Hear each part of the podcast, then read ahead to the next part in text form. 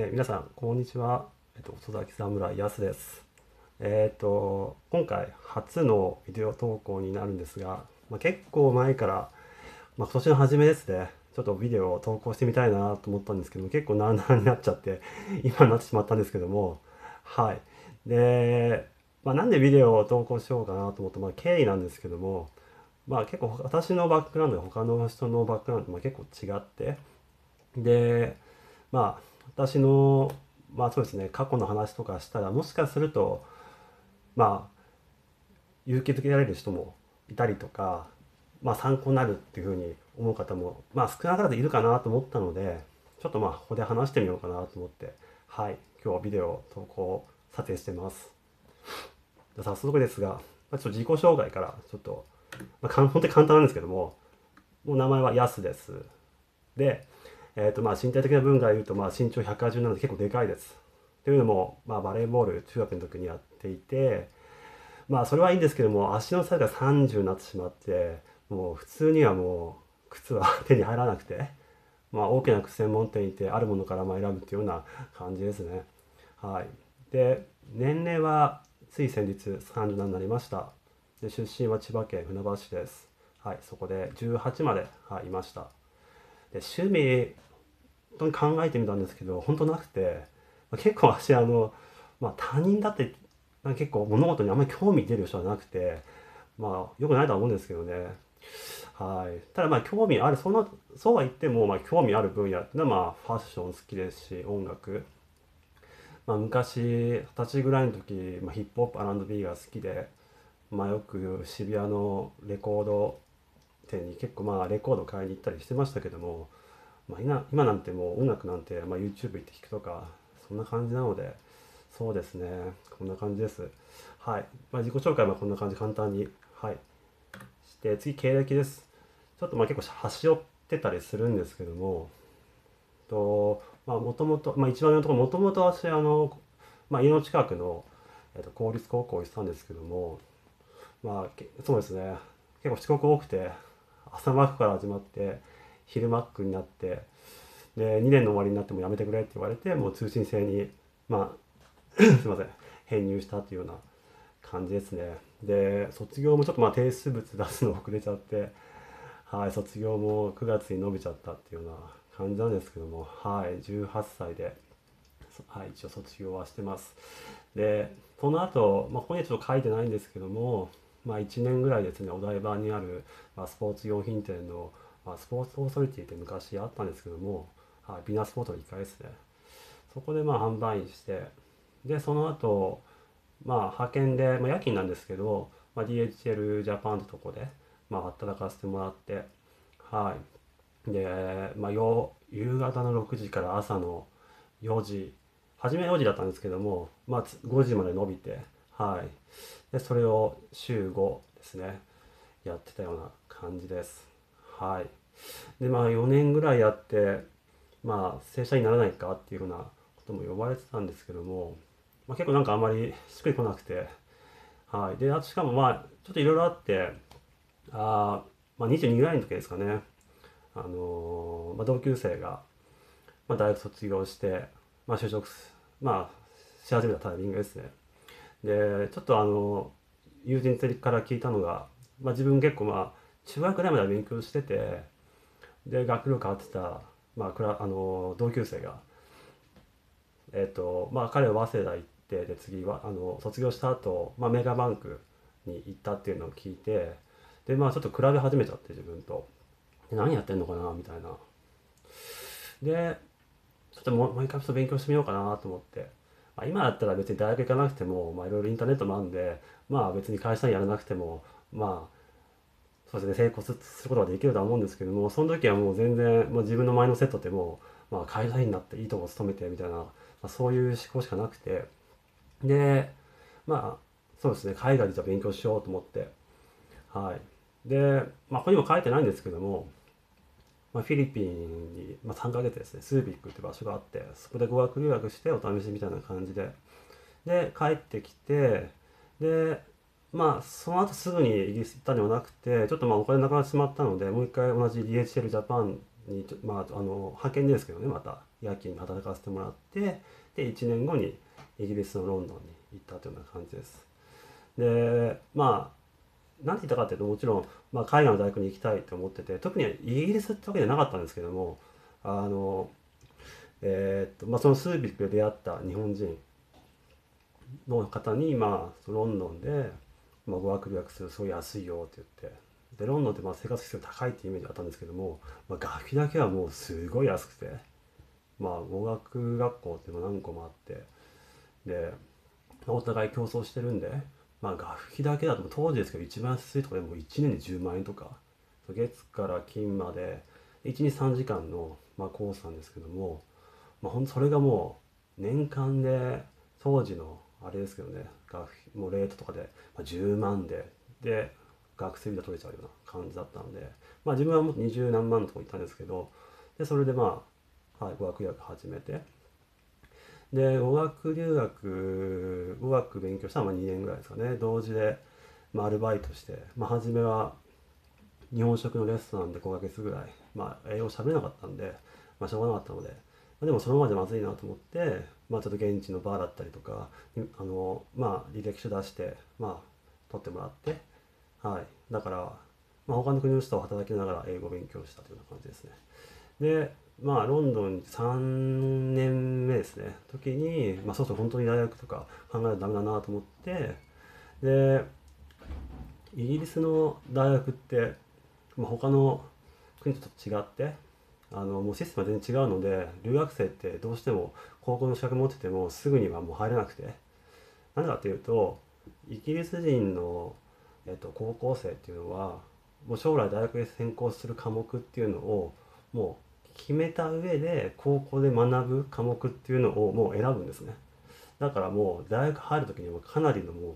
まあ、その専攻知識があるので、まあ、そのその知識を埋めるために、まあ、留学生だとまあ王道なのがそのファンデーションコースっていうのをまあ大学だったり、まあ、高校でやるというような、はい、感じです。で私もまあ現地のまあ留学生がすごい多い、まあ、留学生向けですねの、まあ、私立高校にはい。まあ、そのいて、で、通常1年なんですけれども、私とその申し込むタイミングと逃してしまって、で、短期集中やってそこは。で、問題だったのが、短期集中がもう同じ内容を短期でもやるので、詰め込むので、ものすごい難しいとは聞いてて、で、実際私、まあそこ始めて、まあ、中国人の留学生多くて、まあ、英語も結構危うい、まあ、生徒も多かったんですけども、まあ、そういう子たちがどんどん脱落していくような感じでした。まあ、でも自分はもう、そうですね、一日中もう勉強して、でなんとか、はい、そのファンデーションコースでは一番上の、まあ、トリプル AAA ですねっていうのを、まあ、取ってまたそ,、まあ、それに加えて、まあ、行きたい大学によって、まあ、その英語力っていうのが求めてきて、まあ、イギリスだと、まあ、IELTS ですねが主流ですけどで私の場合だと、まあ、6.5は最低必要だったんですけど、まあ、最後の、まあえっと、試みで7.0を取ってはい。でその時はいそうですね。はい、すごい自信がついたというか英語に。でまあその年に、まあ、9月ですね、まあ、ロンドンのビジネススクールで、まあ、ヨーロッパのトップ校の1校って呼ばれてるんですけども私はもう入ってみて結構あなんかもうすごい自己中さいし本当にこうトップ校の1校みたいな感じの まあ、まあビジネススクールだったんですけども大学ですね。はい。で正直何勉強してるかよく分かんなくてもうこの年で26歳なのに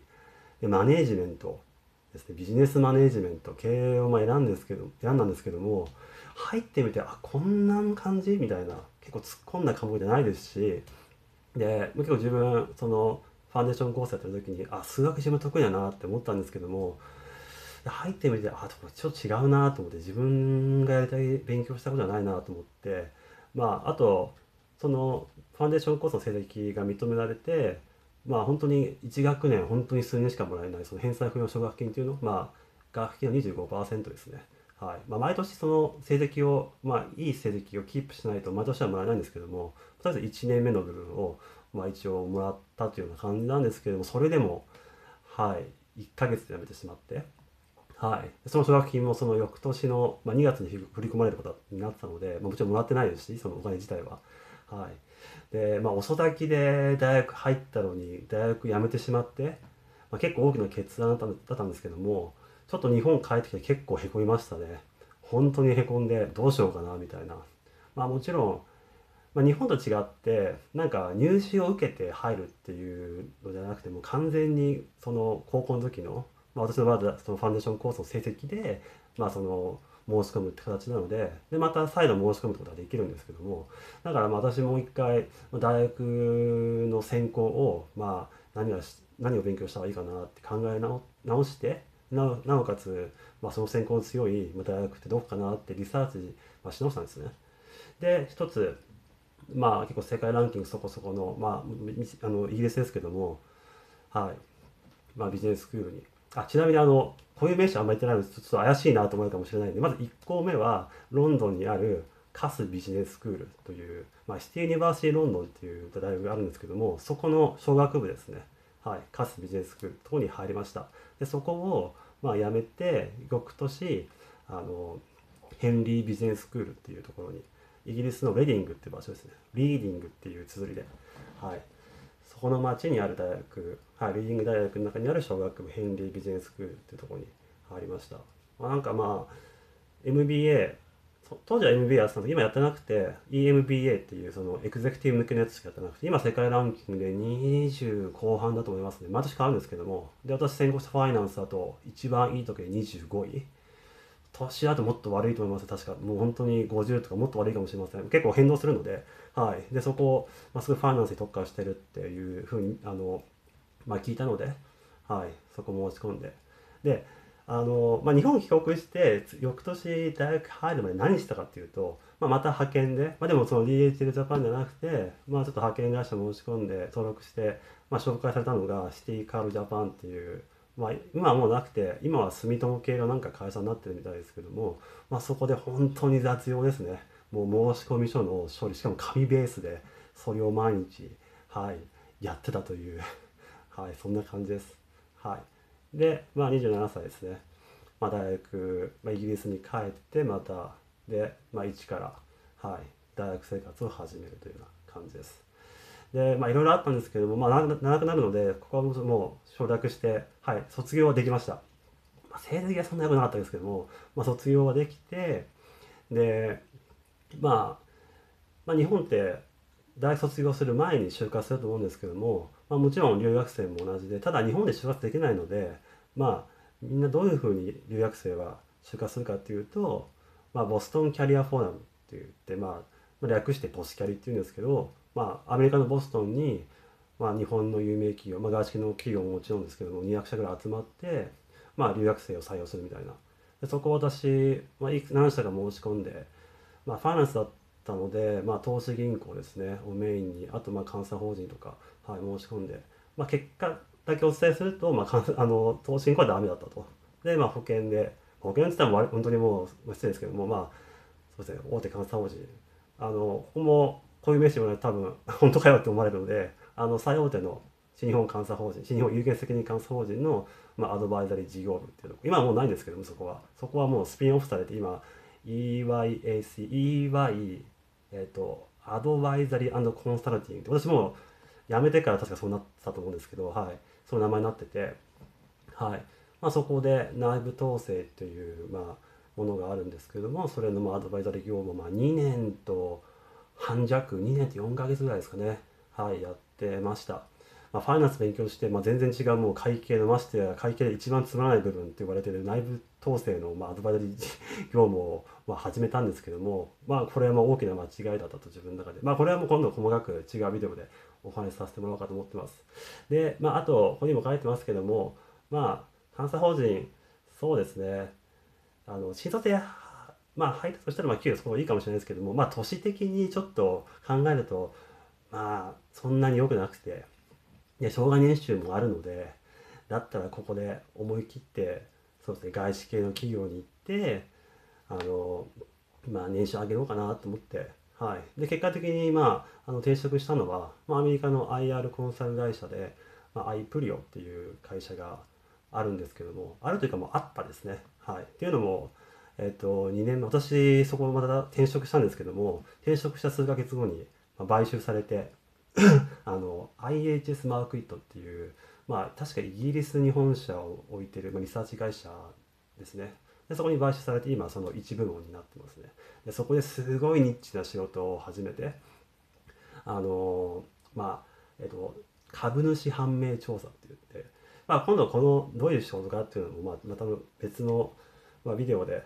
まあ、話させてもらおうかなと思うんですけども、はい、ただまあそのニッチすぎてその後どこでそれを活かせばいいのかっていうふうになって、まあ、日系企業の IR 部門にまあ転職して、まあ、その知識を生かすってこともできるとは思うんですけども、まあ、実際 IR の業務ってやっぱ違いますしでやっぱり日系企業に行くと給料も下がりますし5年働いたら違う部署に飛ばされるっていうのがやっぱあると思ってちょっとここでもう一回もう本当に自分のやりたいことなおかつまあ大学も1年ギャップ作ってまで、まあ、ファイナンス専攻したので、まあ、ファイナンスで、まあ、市場で需要があってなおかつ、まあ、AI にとって変わるかどうかって結構その時騒がれてたんでまあこの3つですかねを、まあ、軸に探してでフィルタリングしたら、まあ、残ったのが FP&A っていう仕事でまあこれもざっくり言うともう管理会計ですね。でもちょっとなんかあの日系の企業の、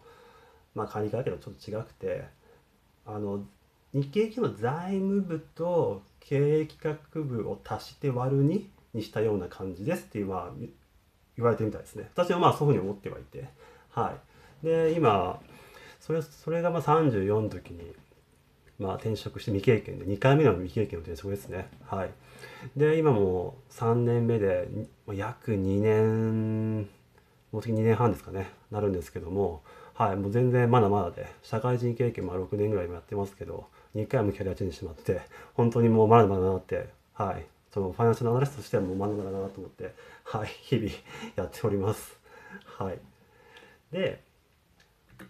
まあこういう形なんですけどもこれからまあどういうことをまあ発信していこうかなってまあ思ってることなんですけどもまあ必要にもなんか出遅れててもまあなんとかなんですかねまあ戦略的に考えて行動を起こせば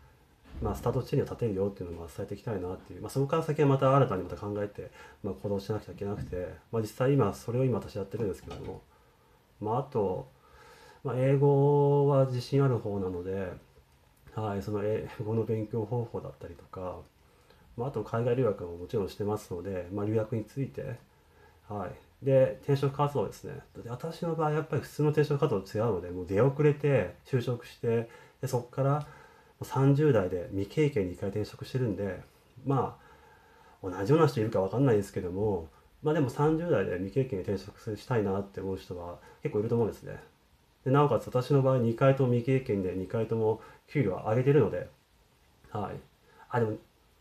3社目は、うん、ほぼ同じですかね。はい。っていうのも勤務時間が伸びてるので、あの、修行時間が。はい。だから、まあでも、転職活動についてとかも話せるとは思うので、だからまあこういうこともどんどん、まあ、どれぐらいの頻度でやろうかっていうのはまあ考えてないないんですけども、はい、ちょっと気まぐれ結構緩い感じで、はい、やらせてもらおうかなと思ってます。はい。なので、今回初投稿ですけども、はい、あのよろしくお願いします。はい、今日今回は以上です。失礼します。